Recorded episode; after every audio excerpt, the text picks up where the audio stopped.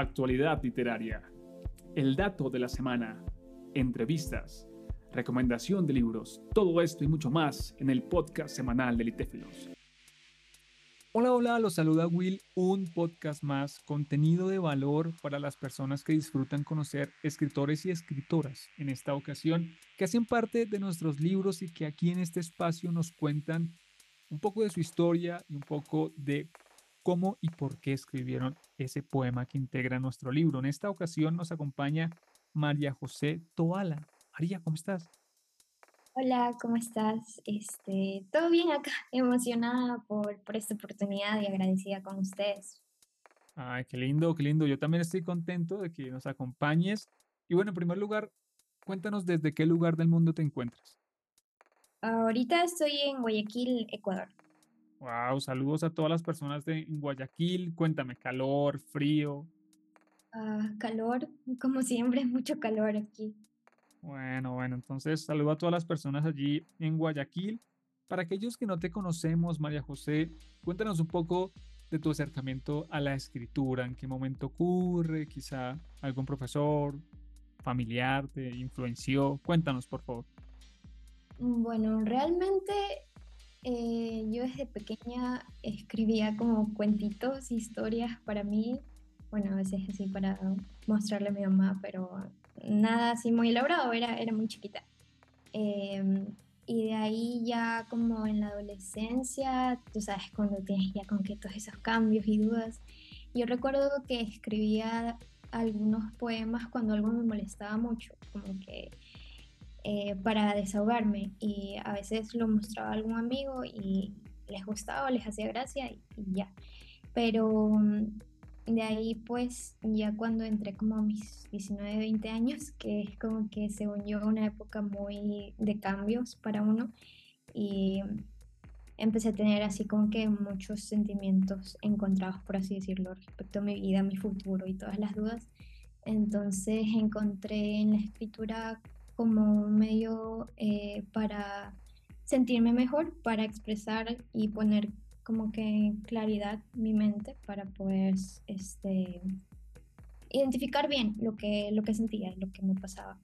Y después este, quise más, entonces busqué cursos, hice cursos de escritura de cuentos, luego de escritura de poemas y me gustó bastante. Entonces en eso estamos y luego vi la convocatoria de Litéfilos y pues dije, ¿por qué no?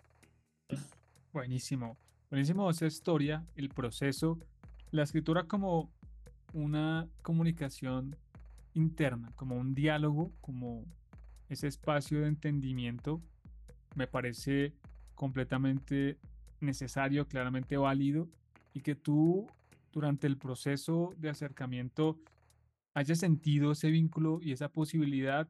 Qué importante, ¿verdad? Que las personas encuentren esos caminos. Algunos pues tienen la música, otros el baile, no sé, cada quien, y tú encontraste en la escritura ese, ese lugar. Ahora, María José, puntualmente sobre tu poema, cuéntanos cómo surge, lo escribiste específicamente para la convocatoria o ya lo tenías en proceso. Cuéntanos, por favor.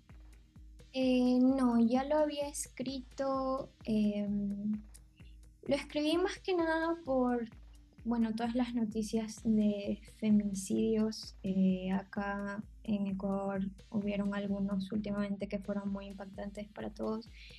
Y pues lo escribí un poco como basado en eso, o sea, yo me pongo en el papel de la madre que pierde a su hija y traté de como que plasmar en mis palabras esa rabia que, yo imagino que se debe sentir. Y entonces eh, salió Madre Vendetta y ya lo tenía escrito, entonces cuando vi la oportunidad por el tema de la convocatoria de lucha femenina, decidí que ese era el poema que quería, que quería eh, publicar.